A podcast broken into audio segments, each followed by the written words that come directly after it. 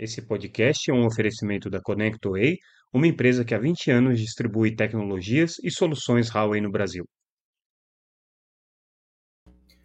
Olá pessoal, tudo bem? Aqui é Samuel Possebon, editor da Teletime. A gente está de volta com mais um Boletim Teletime, o nosso podcast diário com as principais notícias do mercado de telecomunicações. Hoje, fazendo um resumão aqui do que aconteceu na última sexta-feira, dia 16 de fevereiro de 2024. Também alguns comentários sobre a semana que está se abrindo agora, é, porque algumas coisas importantes devem acontecer ao longo dessa semana. Vamos começar com a principal notícia da sexta-feira, que foi, na verdade, foi na quinta-feira, né? Mas é, a gente noticiou na sexta, que foi a convocação é, da Assembleia Geral de Credores é, da Oi, agora marcada numa primeira é, convocação para o dia 5 de março e numa segunda convocação para o dia 11 de março. Né? Então, essa aqui é a perspectiva agora é, da, da Oi. É, essa Assembleia Geral de Credores é fundamental, porque ela vai votar o plano de recuperação judicial que foi apresentado pela empresa duas semanas atrás. A gente comentou bastante sobre esse plano, deu bastante detalhes de o que, que vai acontecer, o que, que não vai acontecer.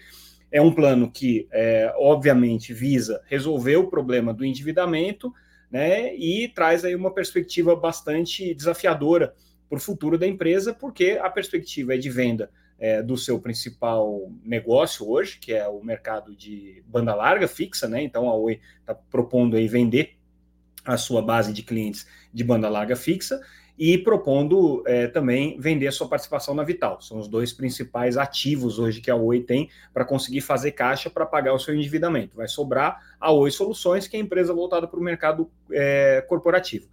É, dentro dessa reestruturação judicial, como a gente já noticiou, a Oi quer fazer um corte bastante significativo é, de pelo menos 70% na dívida, que hoje está aí na casa dos 45 bilhões de reais.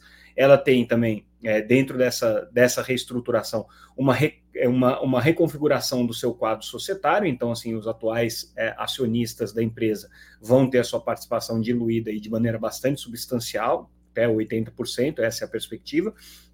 E a empresa vai entrar num modo é, de, de um novo modelo, né? Ela vai passar a ser uma outra coisa depois da apresentação desse plano de recuperação judicial. Mas assim, é, é um plano desafiador, né? A Oi para ela conseguir essa, essa aprovação dos seus credores, né? Que é uma etapa necessária. Depois precisa da homologação é, dessa decisão pelo, pelo juízo da recuperação judicial ela vai ter que convencer todo mundo de que essas condições são execuíveis, e a principal variável que a Oi tem aí para essa Assembleia é a questão de como é que vai ficar o, a conversa com o governo. Né? Ela até agora não fechou né, o acordo é, de migração do modelo de concessão para o modelo de autorização.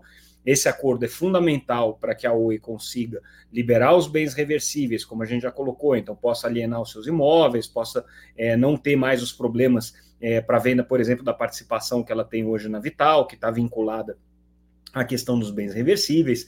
Ela também vai ter um alívio na carga regulatória, bastante significativo, mas para isso tudo tem que ter um acordo, né? E esse acordo passa pelo Tribunal de Contas da União, pela Anatel e pela Oi, como a gente já vem falando aí é, de maneira recorrente há muito tempo.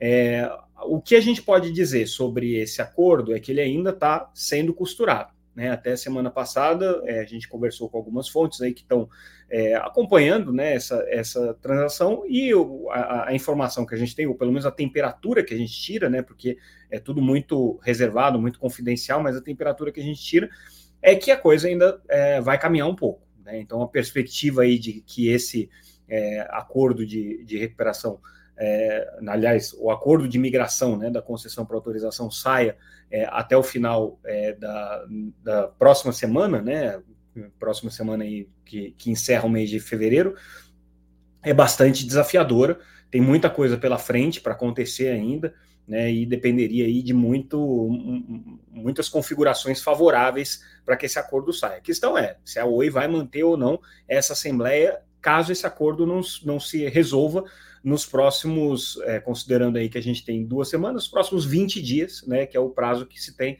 até a Assembleia, contando aí final de semana e, e, e demais é, é, é, períodos aí que, que vão é, é, transcorrer até ao final dessa, desse prazo. Então, esse é grande, o grande desafio que a Oi tem pela frente, né? E como é que ela vai resolver isso é o grande porém O outro, porém, que também tem relação com isso, é a questão do acordo com os próprios credores. Né? Então, assim, na, na divulgação com é, é, da, da, data de, de, de, Assembleia Geral de Credores, eles também divulgaram a lista dos principais credores. Né? E aí chama atenção o fato do peso que o governo tem dentro da dívida da Oi. Tá? Então, só somando Banco do Brasil, Caixa Econômica, são mais de 7 bilhões de reais de dívida. Tá? Uma dívida de 45 bilhões de reais, já dá para ver que é uma parte é, é bastante relevante aí da dívida da Oi. Você tem que lembrar ainda que existem mais 7 bilhões de reais, na verdade mais 9, mas é, tem 2 bilhões aí que estão é, em, em, em é, depósito judicial.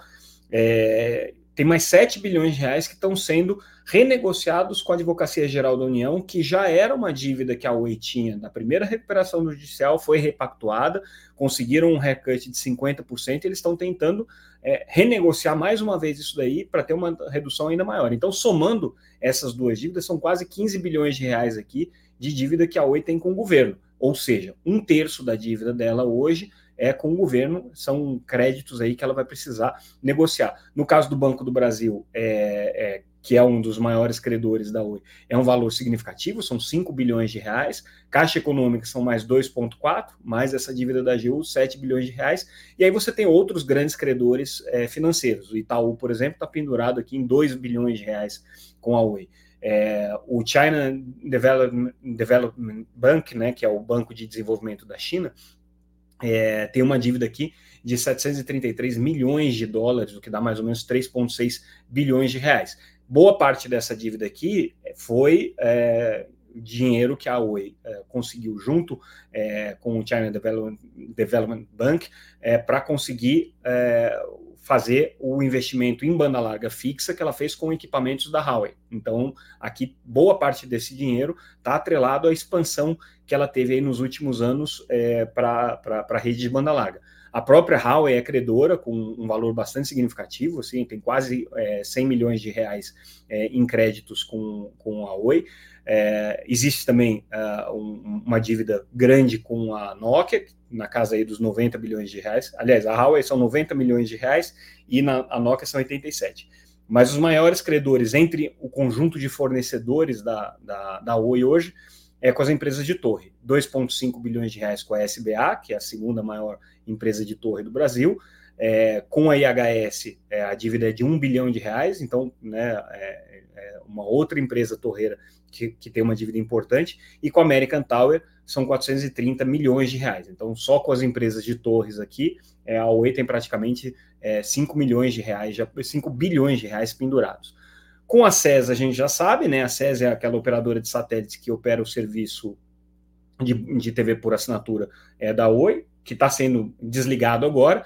É, foi um contrato de longo prazo, um contrato no modelo de take or pay, né, que é, previu que a, a, a Oi é, fechava todo o satélite da SES é, por um período bem longo aí de, de contratação é, e tinha a, a, possibilidade de utilizar ou não esse satélite conforme ela quisesse, mas ela tinha que pagar de qualquer maneira. Então, ainda tem 628 milhões de reais que a Oi estava tentando se livrar ao vender a operação de TV por assinatura, mas nada indica que essa operação vai sair. Então vai ficar essa dívida aqui pendurada e a acesso vai é, entrar aqui no bolo de credores. A Spamar, que é outra operadora de satélites, também tem uma dívida de 134 milhões de reais, né? É uma outra modalidade. Engraçado que nessa lista aqui já não aparece mais é, a, a, a Globenet, que tinha uma dívida muito grande, mas que a Oi fez aquele acerto de vender a sucata, passar a sucata para a Globinet e é, a Globinet deixou de ser aqui credora, pelo menos não aparece nessa relação é, que a Oi divulgou nesse momento aqui.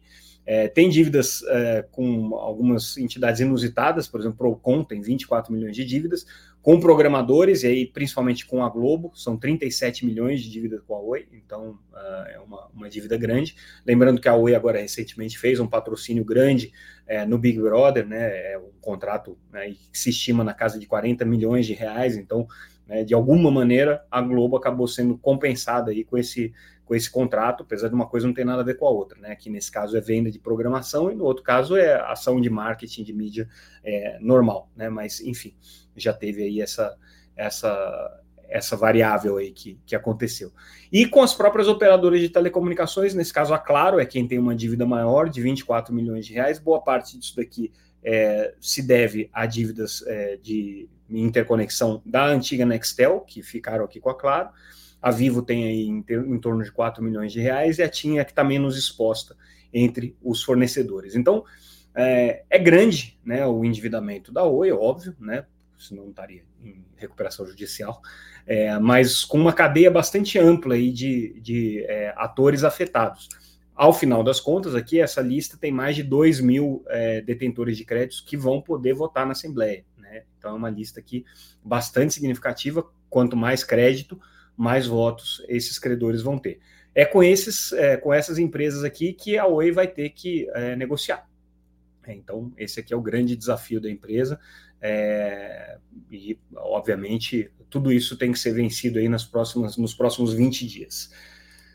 Outra notícia que a gente traz interessante também é com relação à Starlink, a competição que a Starlink está representando hoje no mercado brasileiro de banda larga, é, principalmente com as operadoras fixas. Né? Claro que com as operadoras de satélite ela tem é, se, se, se posicionado como uma alternativa é, muito mais interessante, tanto que ela ganhou base, enquanto as outras operadoras praticamente ficaram paradas no ano de 2023. A, a Starlink cresceu em uma enormidade, né? cresceu em mais de 120 mil clientes. Mas se a gente comparar com o que está acontecendo no mercado de banda larga fixa, ela também teve um número expressivo. Esse crescimento de 120 mil clientes que ela teve é, é, foi maior, por exemplo, do que cresceram é, operadoras de banda larga como a Desktop e a Unifique, né, que são operadoras é, fixas. Né. Agora, a análise que o BTG faz, o BTG Pactual, é que essa competição da, da, da Starlink hoje ela pode até do ponto de vista numérico ser significativo, mas do ponto de vista prático, concorrencial, com as empresas de banda larga, não é muito representativo. Segundo análise que o BTG faz, ela não tem hoje um produto que seja em preço competitivo com os produtos em fibra, inclusive com FWA que está sendo oferecido pela, pela Vivo e pela Claro, né, que é um, um serviço fixo, mas baseado na rede 5G. É, o, e o maior problema, obviamente, é preço. Né? Então, assim, a gente publica ali uma comparação de, de valores entre Starlink e os demais players hoje de banda larga, pelo menos os principais players, é, eles não conseguem oferecer uma velocidade é, compatível com a fibra, né? enquanto a velocidade é, garantida aqui pela Starlink é de 100 megabits por segundo de download, é, a fibra está na casa de 300, em alguns casos até 500. Os valores também estão bem acima, né, Starlink girando aí na casa de 180 reais, 184, enquanto o, o valor da banda larga fixa nos principais players é, é, tradicionais gira aí entre 120, que é o mais caro, que é o da Vivo, até 80 reais, que é o mais barato da, da Oi, né?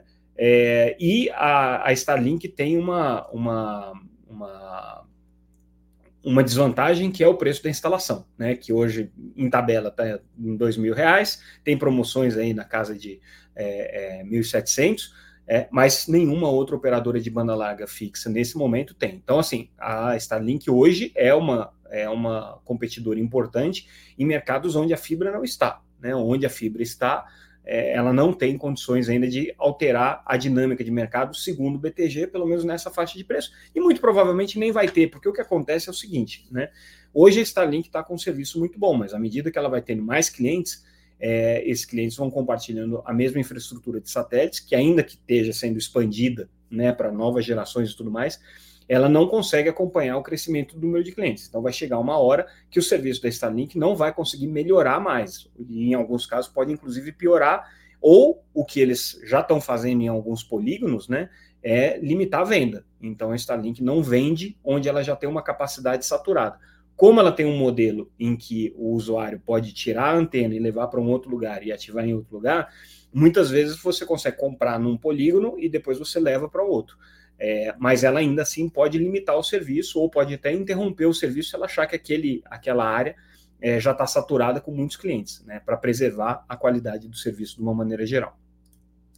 E aí, falando em qualidade de serviço, a gente traz uma nova pesquisa da OpenSignal sobre é, o, o, a posição que o Brasil se encontra num, num quesito que é muito relevante hoje quando a gente avalia 5G, que é o quesito resiliência.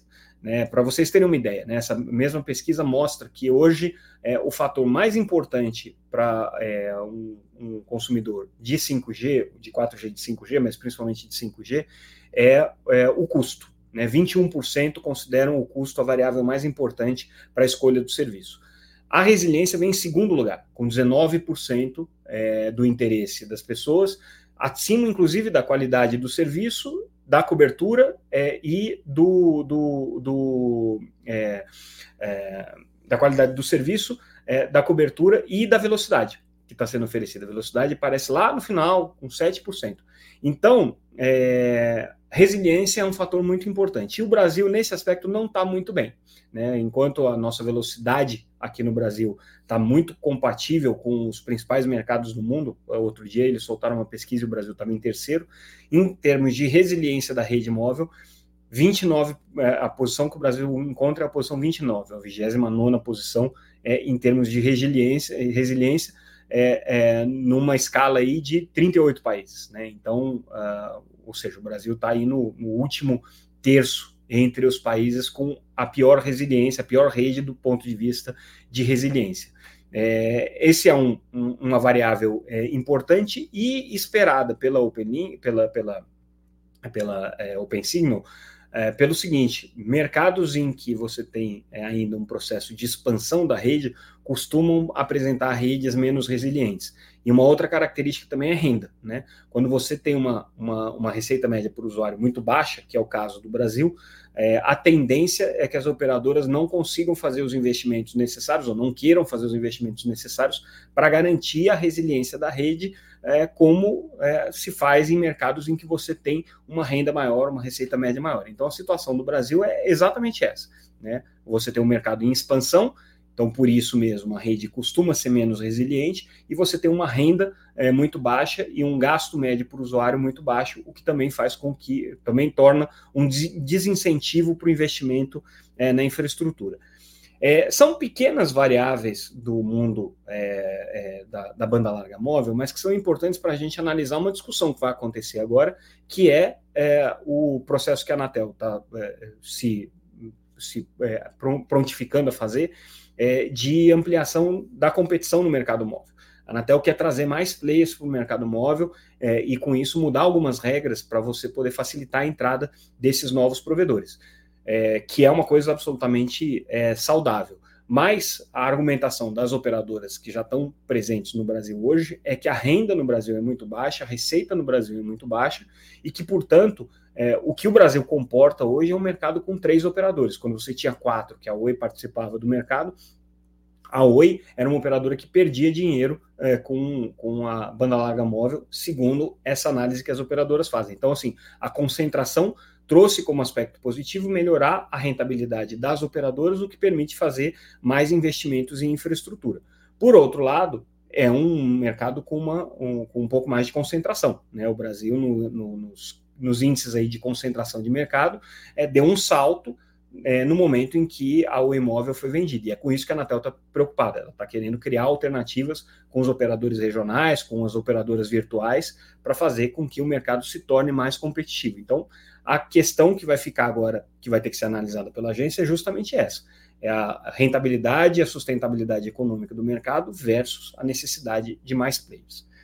E a gente fecha o nosso boletim de hoje falando é, sobre o Open Gateway, que é uma iniciativa importante das operadoras de telecomunicações no sentido de buscar é, rentabilizar as suas redes com serviços digitais. Então, o Open Gateway basicamente são APIs, são é, interfaces é, de software abertas que estão sendo desenvolvidas pelas operadoras em coordenação com a GSMA para tentar fazer com que o ecossistema de aplicações digitais se desenvolva é, diretamente com as operadoras de telecom e não em cima dos sistemas operacionais móveis, como é o caso do Android, como é o caso do iOS, é, através das empresas de internet. Então, seria um desenvolvimento é, de soluções digitais em cima da rede das operadoras. E aí a Telefônica, que está bem é, é, engajada nesse processo, é, anunciou uma parceria é, para desenvolver o, com o Open Gateway o mercado de contratos inteligentes. Então, é uma empresa chamada Chainlink, é, e aí a, a ideia é conseguir desenvolver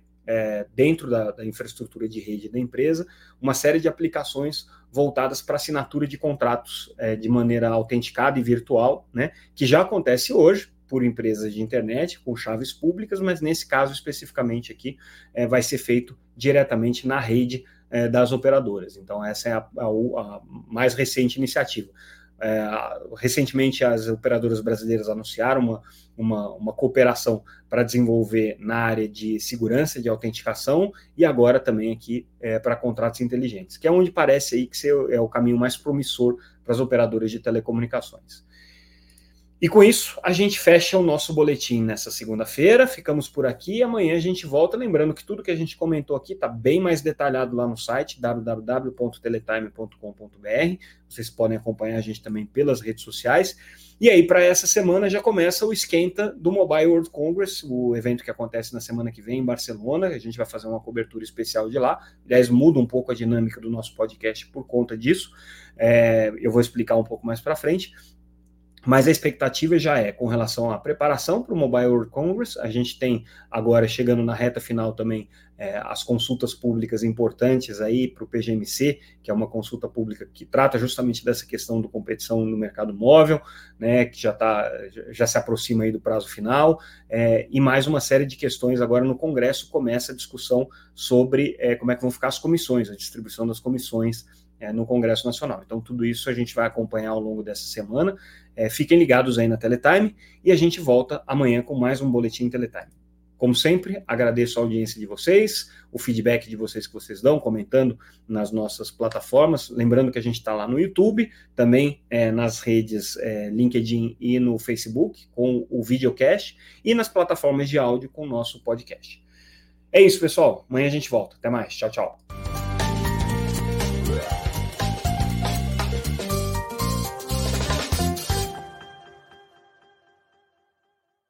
Esse podcast é um oferecimento da ConnectWay, uma empresa que há 20 anos distribui tecnologias